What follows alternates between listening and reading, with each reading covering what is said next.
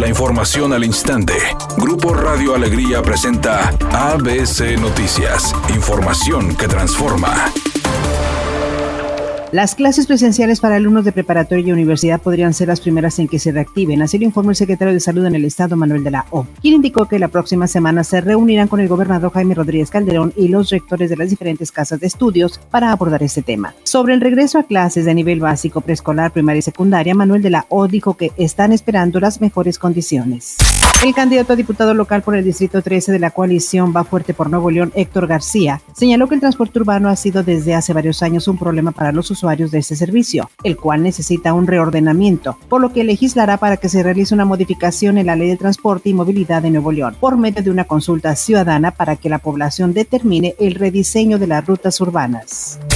La Fiscalía General de la República investiga al dirigente nacional del PRI Alejandro Moreno Cárdenas por presuntos delitos de enriquecimiento ilícito, defraudación fiscal y lavado de dinero, entre otros. De acuerdo a fuentes de la Fiscalía General, entre 2011 y 2015, el presidente del PRI adquirió 12 propiedades en 6.9 millones de pesos cuando su valor real era mayor a 100 millones de pesos. Las operaciones de compra las realizó cuando fue gobernador en Campeche en inmobiliarias irregulares.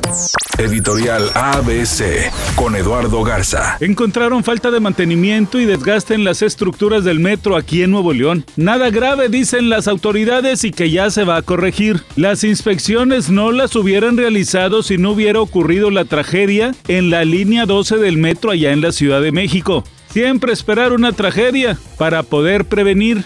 Ninel Conde pidió a la prensa que por favor ya no comente nada acerca de Larry Ramos, al menos nada que no les conste. Pues dice que si bien es cierto que su marido está involucrado en fraudes millonarios, tampoco es cierto que sea una mala persona, según ella, que tal vez sí jugó con el dinero de otros, pero sería incapaz de dañarlos físicamente se reporta un percance automovilístico en la avenida Tramoyistas, a la altura de Camino del Pastizal, cerca del Campo Alianza, en el municipio de Monterrey. Tráfico pesado en la avenida Paseo de los Leones, desde la calle Paseo de Churubusco hasta la calle Francisco Fernández Córdoba, también en el municipio de Monterrey. Nos llega el reporte de zanjas en el puente de la avenida Rangel Frías y Abraham Lincoln, en la colonia Valle de las Mitras. Recuerde siempre utilizar el cinturón de seguridad y no distraerse con el teléfono celular al volante.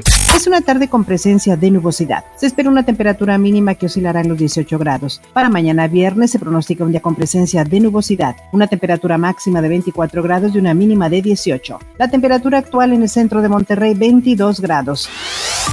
ABC Noticias, información que transforma.